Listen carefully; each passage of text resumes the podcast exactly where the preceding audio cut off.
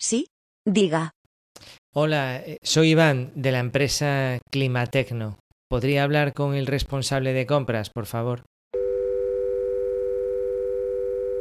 Bueno, sinceramente creo que hay formas mejores de vender.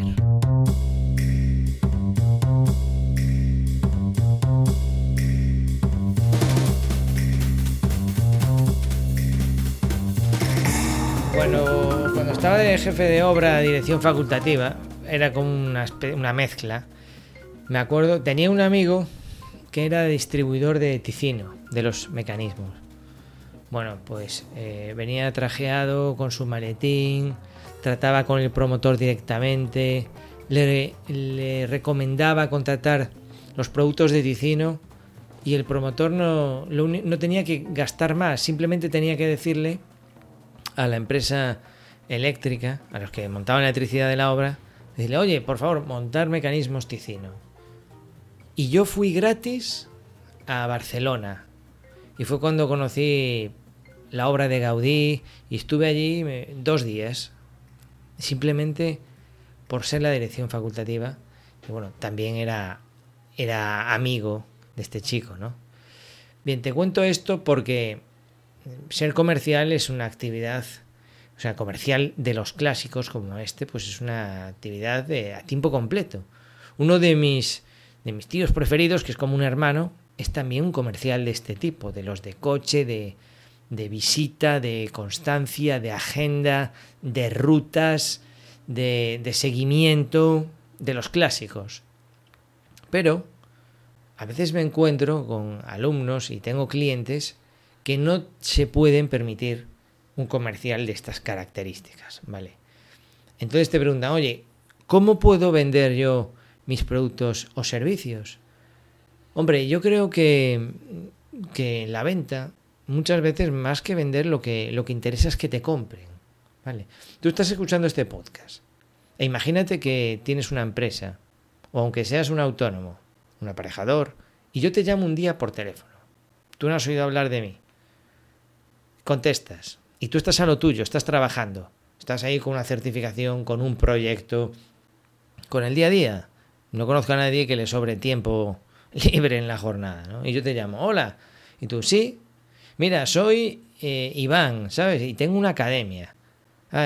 Dígame, ¿qué, ¿qué, quiere? Nada, eh, ¿usted sabe manejar Revit? Eh, no, ¿qué quiere? Mire, ahora estoy un poco ocupado. Si quiere, si me puede llamar más tarde, sí, esto es tipiquísimo, es el pan nuestro de cada día. Y si voy a tu estudio y te visito, pues tengo que gastarme en un traslado, eh, si no he concertado la cita. Si pido la cita es probable que no me la den o me vayan dando largas. Es que yo he estado en las empresas y yo he estado jefe de obra y yo he atendido a comerciales y sabemos lo que pasa. Hay una ferretería aquí donde vivo yo que pone se le recuerda a los a los mm, a los comerciales que el horario de visita es no sé qué día de la semana a partir de la hasta la yo qué sé, a partir de las nueve, ¿no? En plan, no vengas a dar la tabarra antes. O sea, es que es difícil. Es una profesión difícil, admirable, pero difícil. No es un hobby. Y eh, no es la única solución. ¿Vale? Entonces, como te decía, o estás dispuesto a invertir en un, un comercial profesional que sepa hacer esto, esto, y que no le ponga mala cara, yo no valdría porque a mí en cuanto me dan largas le diría, oye, ¿tú de qué vas? Bueno, estoy exagerando, ¿no? Pero claro, hay que tener la profesionalidad de servir al otro. A mí me encantan los buenos comerciales.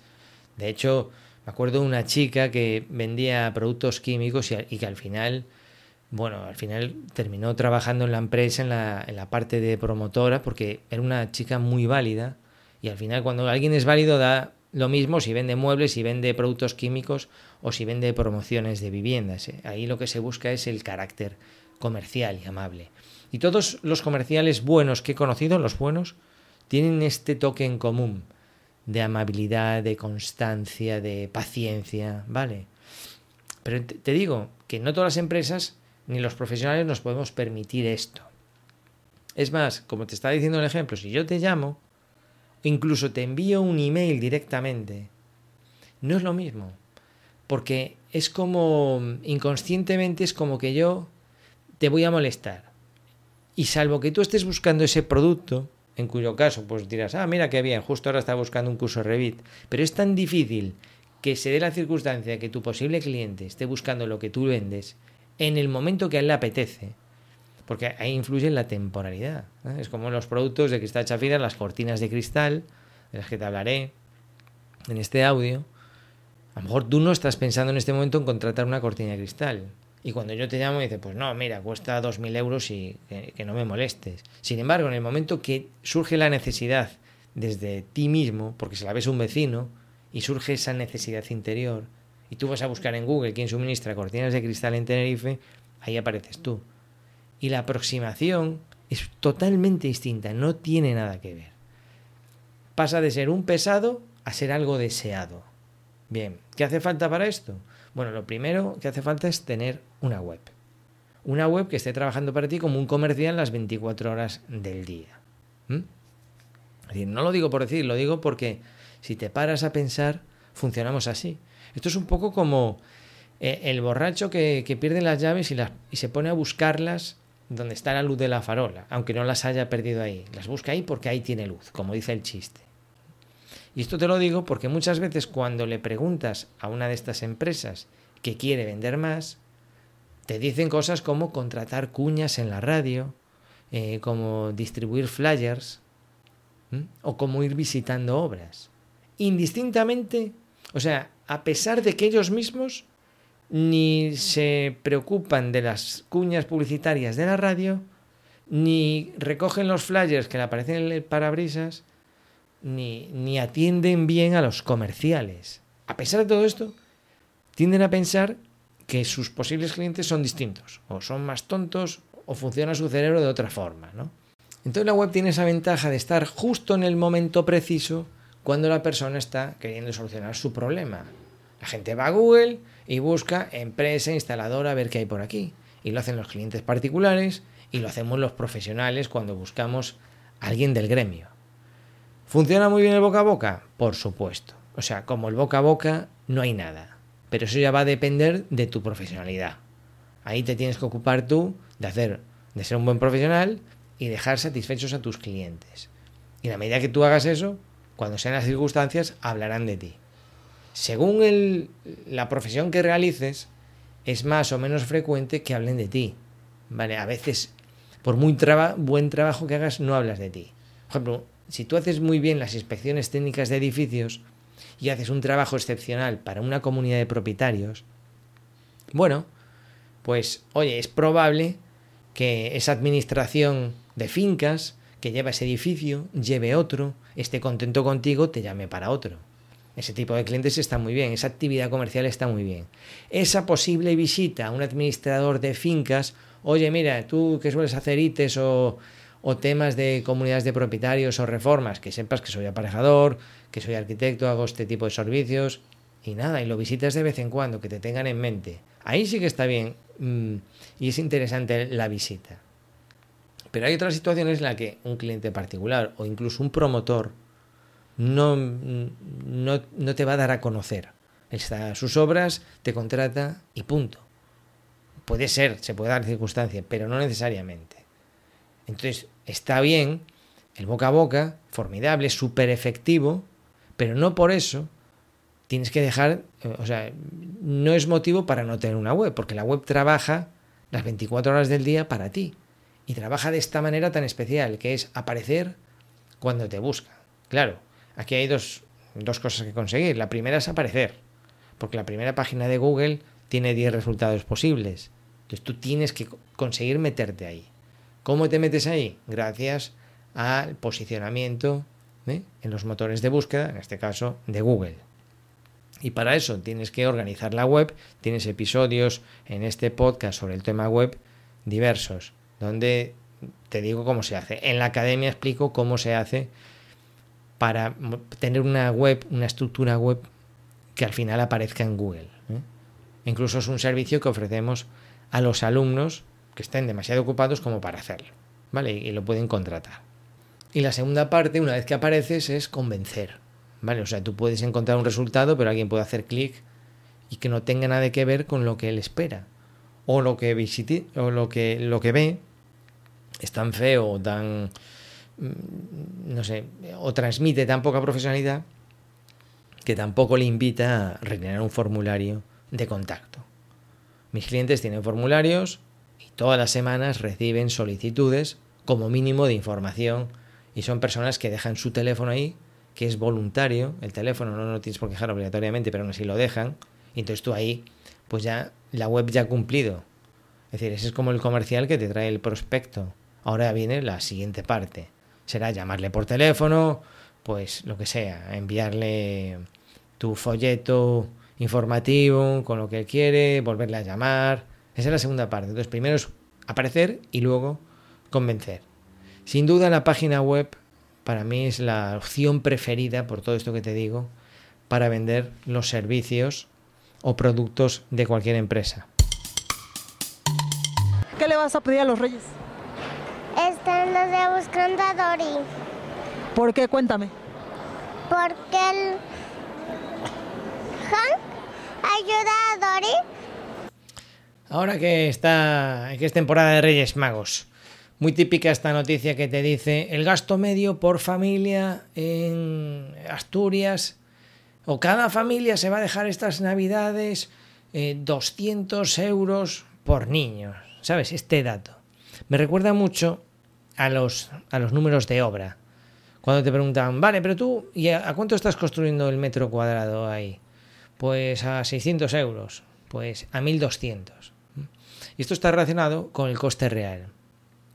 El otro día alguien me preguntó, oye Iván, mira, que eh, estoy muy interesado, me lo pide la empresa, en controlar el coste real de las obras. ¿Vale? Quería saber tu formación al respecto y, los módulos de presto necesarios, etcétera, etcétera. Bien. Ya tengo otros capítulos del podcast dedicados al tema del coste real. Pero bueno, lo estoy hilando aquí con el tema de los reyes y de estos números, porque creo que está, está bien un poco ahondar en esta idea. Vamos a ver, cuando a ti te dicen que una vivienda cuesta mil euros el metro cuadrado construirlo, es un dato, pero tampoco te resuelve tanto. Un día estaba escuchando uno de los webinars que, da, eh, que dio Fernando Valderrama, no me acuerdo cuál de ellos, y hablaba de las bases de datos, y hablaba, por ejemplo, de que Presto era capaz, tenía ahí una, unas bases de datos, unos predimensionadores de presupuestos de obra, de decirte, oye, mira, si tú vas a construir un museo, por ejemplo, un museo en España, es algo que haces muy frecuentemente. ¿Quién no ha construido un museo, no? Bueno, pues si tú vas a hacer un museo, que sepas que se va a mover en torno al, eh, yo qué sé, voy a decir una tontería, ¿eh? Al, eh, a los 500.000 euros por metro cuadrado, ¿vale? Por decir algo. Eh, y te decía, bueno, saber esto es mejor que saber nada, porque pues, es un dato que tú tienes ahí. Pues sí, oye, efectivamente. Pues yo creo que es como anecdótico. Es que a mí me dicen que una vivienda cuesta mil euros el metro cuadrado y a lo mejor es muy interesante para el promotor, para echar unos números de arrancada, pero insisto, no te resuelve nada, porque sigue sin saber los acabados que va a llevar. Tú no sabes esos mil euros si están en la mano de obra, ¿sabes? Porque lo estás haciendo en la luna y, o en un sitio donde no hay mano de obra, porque lo estás haciendo en Ibiza, que no hay viviendas de alquiler y entonces los materiales son baratos, por decir algo, no creo que nada en Ibiza sea barato, pero que los materiales son baratos y la mano de obra te sale un quintal. Entonces tú a lo mejor estás construyendo a mil euros metro cuadrado, pero se te está yendo en mano de obra y no es que sea el equivalente a buena calidad. Por ponerte un ejemplo, yo me quedo como estaba. Y con los Reyes pasa un poco lo mismo. Cada familia se va a gastar 200 euros. ¿Está bien de referencia? No sé, yo sí tengo que hablar eso con mi mujer, que es algo que hablamos todos los años, yo siempre tirando para abajo y ella tirando para arriba. ¿eh? Es como, es como una lucha de fuerzas. ¿no? Y yo le digo, vamos a ver, yo empiezo como regateando. 100 euros por niño y vas que chutas y lo vamos repartiendo y tal. Y ella, hombre, no, 100 euros ya te lo cuesta un juguete. Y así, parezco un moro, regateando. Y entonces, mm, vale, que a mí las noticias me digan que un niño se gasta 200 euros, pues yo qué sé, pues los habrá pobres que tendrán que llevar eh, regalos que da la beneficencia, y lo sabrá que le regalan un caballo de, de 10.000 euros. Habrá de todo. Vale, y habrá una media, pero a mí sigue sin resolverme. Vale, yo tengo que mirar mi economía. Hombre, está bien saber lo que es normal y lo que no es normal. Pero si tú vives en este mundo, más o menos, y tienes hijos, sabes más o menos lo que cuestan los regalos. Es decir, que sabes que con 20 euros no vas a comprar ni una Barbie. Y también sabes que con 500 pues igual lo estás malcriando. Todo depende, ¿no? De la edad, de lo, Y con las obras pasa un poco lo mismo. Si estás en el mundo de la construcción, más o menos sabes lo que cuestan las cosas. Pero es que el, resultado del metro cuadrado es, es una, una, operación aritmética que, que, no sé, es como si coges el presupuesto de la obra y lo divides por el metro lineal de rodapié que tiene todo el edificio. Y sacas un precio por metro lineal de rodapié. ¿Que es un dato curioso? Sí. ¿Que te va a servir para algo? No, no te sirve para nada. Y con los reyes pasa lo, pasa lo mismo, con los regalos de reyes. Entonces, a mí cuando me preguntan a alguien, sobre todo cuando, ya me, cuando alguien me destaca eh, que esa es su principal preocupación, ¿no? pues yo salto. A mí me gusta mucho cuando alguien me consulta sobre la academia y me dice, mira Iván, pues yo qué sé, me siento anticuado, ¿sabes? O sea, yo sé que hay que tener web, sé que hay una cosa que se llama Revit y la está usando mucha gente, sé que el Presto pues ya tengo que dar el salto a Presto y me gustaría mejorar mi organización. Bueno, pues este sería para mí mi cliente ideal, que puede ser un profesional o un gerente de una empresa que ve una necesidad global. Ahora, en los casos en que viene alguien y me dice, mire Iván, Em, yo ya sé un poco de Revit, pero me apetece mucho profundizar en Revit, Dynamo, MEP, eh, hacer unos renders espectaculares. Ahí ya le digo, creo que no vienes al sitio adecuado. Porque te vas a mover en la frontera, en la frontera de los conocimientos tope que vas a adquirir en mi academia. Porque yo creo que son suficientes. ¿eh? Esto siempre hago el símil del ejercicio físico. Si tú quieres estar en forma, está muy bien. Hay que trabajar piernas, resistencia, flexibilidad, mm, pecho, claro, brazos, ¿vale? Hay que trabajarlo todo un poco. Ahora, si tú de repente quieres tener unos bíceps descomunales, solo unos bíceps descomunales, aunque tengas patas de pollo, pues no. A lo mejor en tu trabajo lo que cuentas son solo los bíceps, porque echas pulso. Oye, pues hay otras academias. Todo esto es muy grande, el mundo online, ¿no? Eh, entonces, con, Presto, esta pregunta de los costes reales también. Yo explico el control de costes. Porque yo lo hacía. Entonces te enseño cómo imputar albaranes, imputar facturas, incluso cómo un administrativo puede gestionar, porque esto es muy típico, ¿no? Eh, es rara la empresa que puede dedicar un administrativo solo a una obra. Generalmente un administrativo que se dedique a este tipo de temas de albaranes, facturas, gestiona más de una obra en la empresa. ¿no? Entonces, ¿cómo puedo tener un archivo principal de la obra y eh, meter los albaranes de varias obras independientemente de que cada jefe de obra tenga su obra independiente de Presto? ¿Cómo vincular todo esto? Porque Presto está preparado para hacer esto. Además está muy bien porque el archivo este centralizador, el archivo central, te, te da un vistazo de todo lo que tienes presupuestado en todas las obras, todo lo que está, imagínate, con mediciones pendientes de aprobación. De cara al, gerente o al que lleve los números globales, está muy bien un vistazo de todo esto, ¿no? Mira, pues tenemos esto certificado, hay esto producido, hay esto que tiene que aprobar la dirección facultativa. Pues está muy bien. Si lo haces bien, le dedicas un tiempo a aprenderlo y a llevarlo. Ahora, yo le he dedicado mucha energía al tema del control de costes. ¿Vale? Es decir, así como Dinamo, pues las incursiones que he hecho, al final he dicho yo, puff, veo mucho, porque yo cuando aprendo algo siempre, aparte de las cosas que puedo aprender para mí mismo, mis fricadas, siempre aprendo un poco con el ojo puesto en las personas que a mí me interesa enseñar. Y sé más o menos cómo se mueven con la tecnología, ¿no?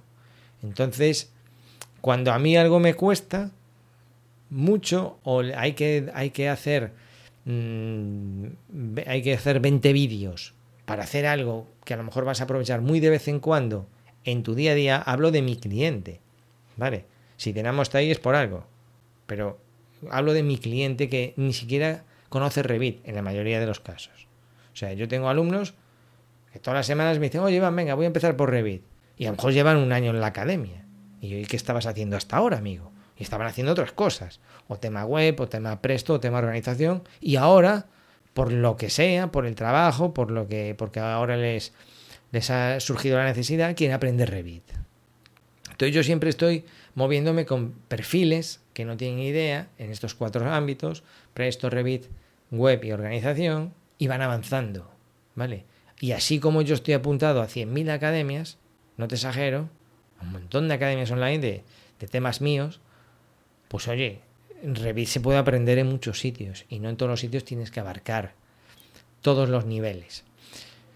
Bueno, pues así como te decía, en Dinamo no he llegado a, a, profundizar porque ya lo veo ciertamente complejo y la inversión en tiempo, al final, para el perfil de cliente y alumno que yo tengo, no lo veo, no termino de verlo, así como otras cosas. Sí que con Presto, sí que le he dedicado mucho tiempo, ya cuando estaba de jefe de obra, al control de coste. Era algo que me fascinaba. ¿no? ¿Qué pasa? Que, eh, claro, una cosa es la teoría, que un programa puede imputar una factura, incluso puedas coger eh, los, el, el, albarán de 6 metros cúbicos que te vino esa tarde y lo puedes desglosar y enviar 3 metros cúbicos a Pilares y 3 metros cúbicos a Zapatas, porque el encargado lo hizo así. En el momento que haces eso, ya estás mintiendo. Ya estás mintiendo. Porque ahí hay un desperdicio. Ese desperdicio de hormigón que se cayó del cubilote, que es desperdicio que se lo imputas a los pilares o a las zapatas. ¿Vale? Lo que te dijo de que fueron tres metros para aquí y tres metros para aquí no es exacto. Vale, estoy hablando de un caso que es más o menos fácil de imputar. Es un solo albarán con un solo suministro y una o dos partidas. Cuando empezamos a, hablar de albaranes de ferretería, agárrate los machos. Y claro, hay más cosas que hacer en obra que cuando tienes un fajo de albaranes, ¿vale?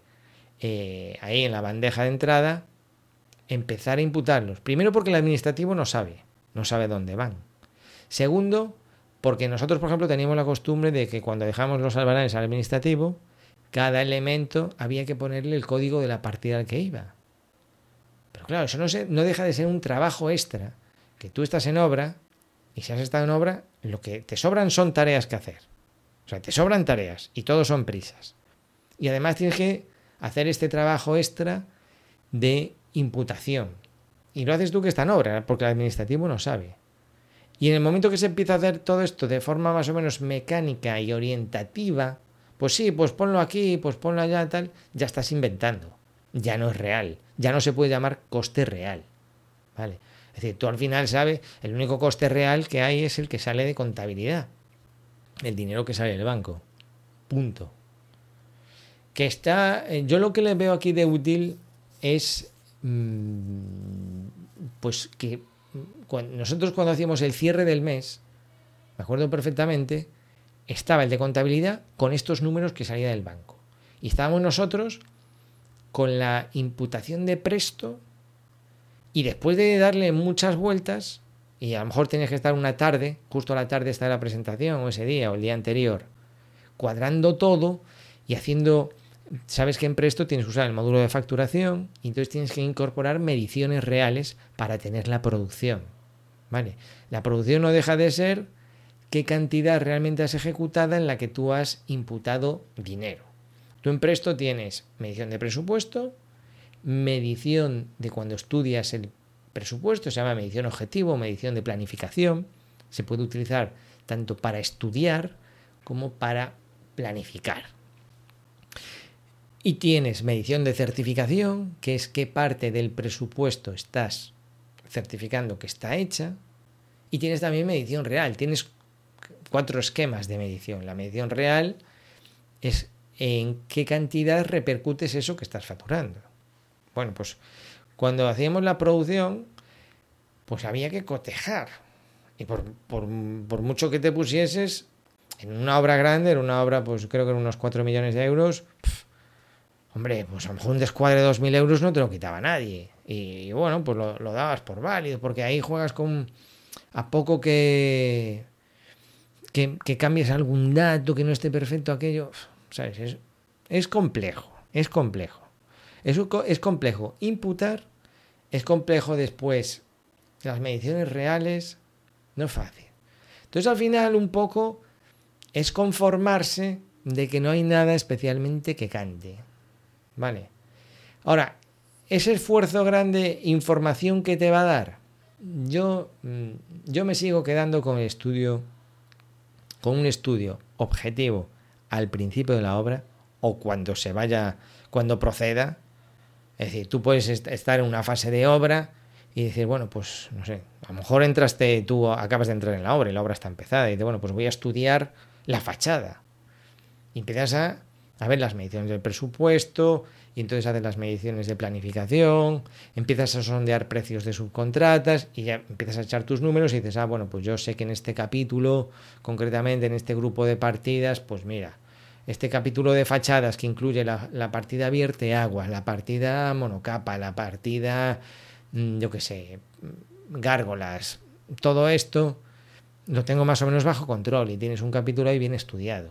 Si tú estudias ese, esto se debe hacer lo, normal es antes de empezar la obra, ¿no? Pero si tú haces un estudio objetivo, para mí esos números son los que valen. Y luego un control del gasto. Vale. Pero esto es como de los reyes que te decía al principio, es que vuelvo a lo mismo.